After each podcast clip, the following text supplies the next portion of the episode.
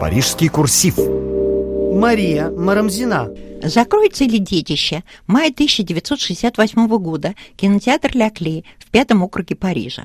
Последний кинозал французской столицы, которым управляла культурная некоммерческая ассоциация, неожиданно стал ареной гражданского сопротивления. Владелец выставил районный кинотеатр на продажу. Но активисты оккупировали Лякле. Переименовав его в Лякле Ревиваль, ключ возрожденный, они превратили его в непрекращающийся кинофестиваль. Активисты рассказали РФИ, как и почему они решили спасать Ляклей. Маленький кинотеатр с символическим названием «Ключ» – детище французского мая 1968 года и ровесник, расположенный рядом Новой Сорбонны-3. В эпоху расцвета французской новой волны в латинском квартале маленькие кинотеатры, которыми ведали культурные некоммерческие ассоциации, возникали как грибы после дождя. Кинотеатр Ляклей с двумя залами на 65 и 120 мест закрывался несколько раз и всякий раз возрождался вновь. В 1981 году владельцем здания стал социальный комитет сберкассы Иль де Франс, открывший там культурный центр для своих служащих. Кинотеатром стала ведать ассоциация «Имаж Дайор», а в 2010 году управление передали другой некоммерческой ассоциации – под ее управлением киносеансы стали ежедневными, а сам кинотеатр вошел в категорию артхаус. Так по французской классификации называются кинотеатры, которые показывают независимые авторские экспериментальные фильмы, а также организуют повторные показы интересных, но не кассовых картин, уже сошедших с экранов. Присвоение этой категории позволяет кинотеатрам пользоваться дополнительной финансовой поддержкой. Система финансирования французского кино уникальна и основана на принципе инвестиций части денег, заработанных кинематографом, в том числе иностранным, во французское кинопроизводство.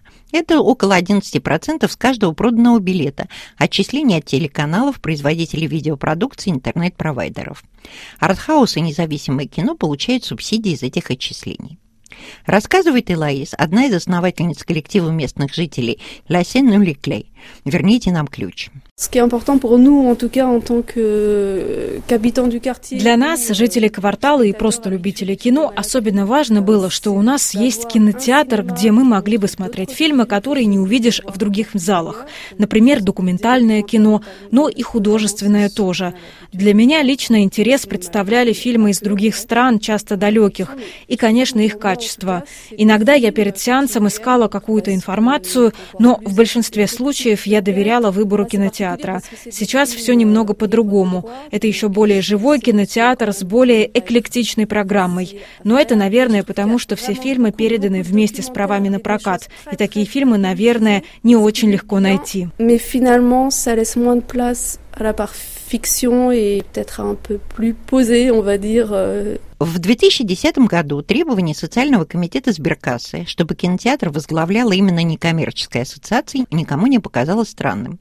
Ведь на то он и социальный комитет, чтобы поддерживать некассовую культуру.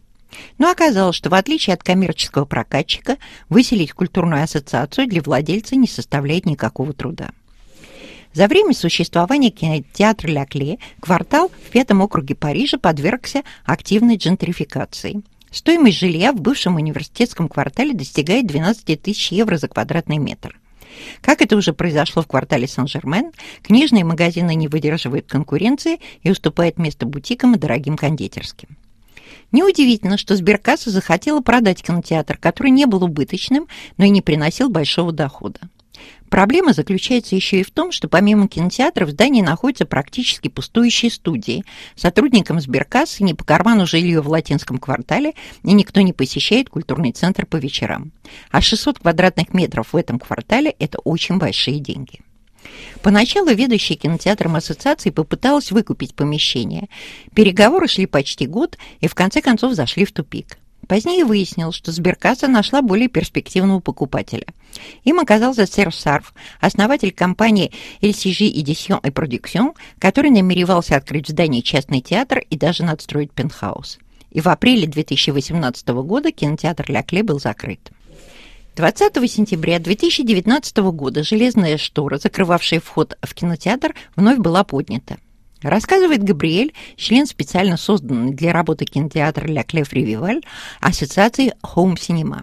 Donc une fois qu'on a su que Derek a su que ça allait, euh, que le projet des anciens salariés n'allait pas aboutir, Как только стало ясно, что сотрудники кинотеатра не смогут сами его выкупить, ассоциация, с которой мы выступали с самого начала, объяснила нам, что существует возможность занять это место и позволить ему продолжать жить, пока его не купил кто-то другой. Кинотеатр к тому времени был уже пуст. Идея была в том, чтобы кинотеатр оставался независимым и чтобы заблокировать продажу. Надо было показать людям, что кинотеатр не должен уступать место супермаркету, и с самого начала фильмы, которые мы показывали, имели отношение к самой ситуации с кинотеатром. Первый фильм, который мы показали, был «Аттика». Там рассказывалось об американской тюрьме, в которой заключенные сбунтовались, требуя соблюдения своих прав. Протест был мирным и организованным, ничья жизнь не подвергалась опасности. Но государство увидело в этом угрозу и послало туда армию. Так и с нами. Многие могут думать, что мы сквотеры, и что здесь не весь что творится, тогда как мы очень организованно действуем и просим только соблюсти наше право на ассоциативный кинематограф. Мы хотим развивать культуру, об этом говорят все политики, но мы действительно стараемся это делать. Мы хотели, чтобы первый фильм напоминал о нашей ситуации, в том случае, если бы полиция насильно заставила нас покинуть здание.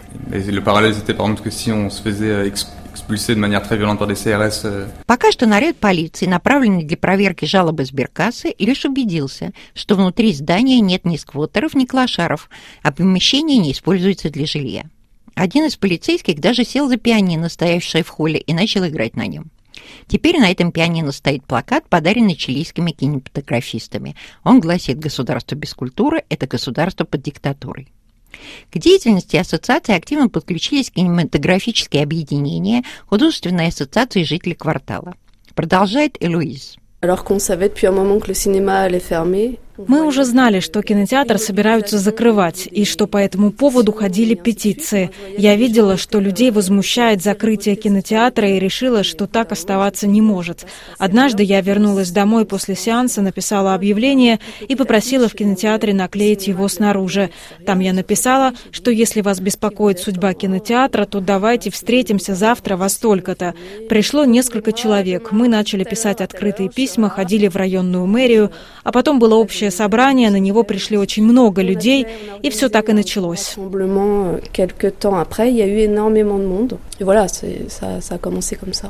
Тем не менее, 8 октября Социальный комитет сберкассы принял решение о выселении Ассоциации Home Cinema из кинотеатра 16 голосами против 9.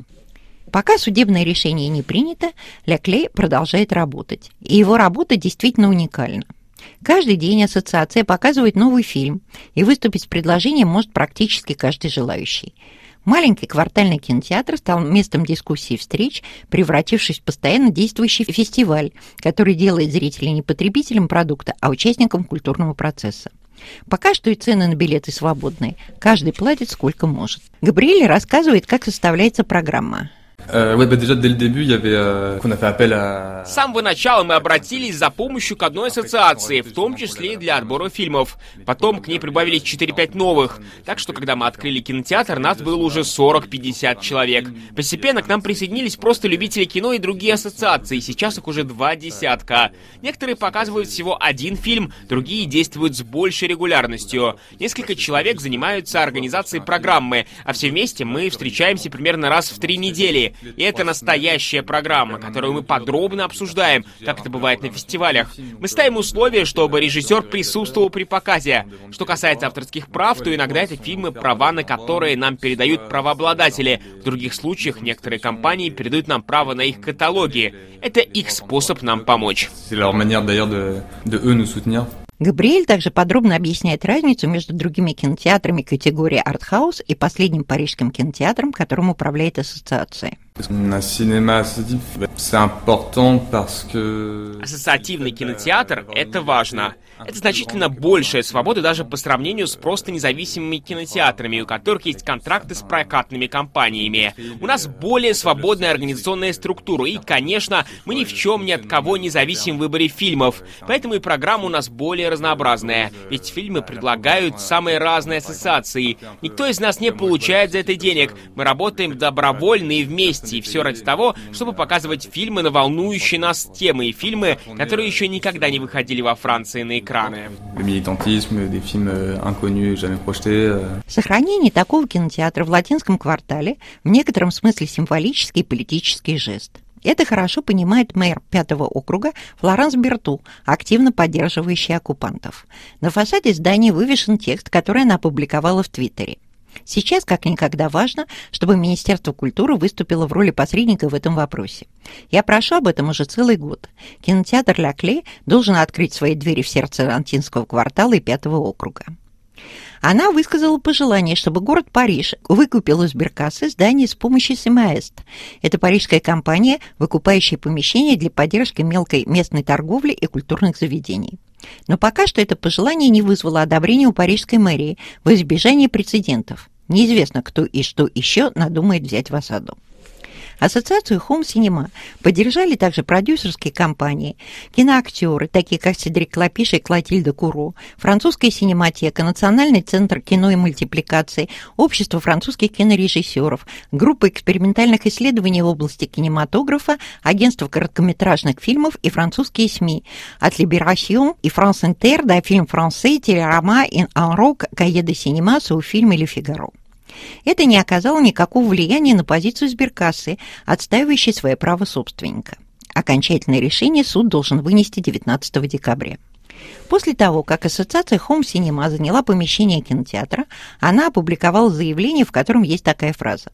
Мы не пытаемся играть словами, но кинотеатр «Ключ» может стать ключевым моментом мобилизации артистов против цензуры и попыток выдавить их за пределы общества и страны. И борьба за маленький кинотеатр, несомненно, имеет большое символическое значение.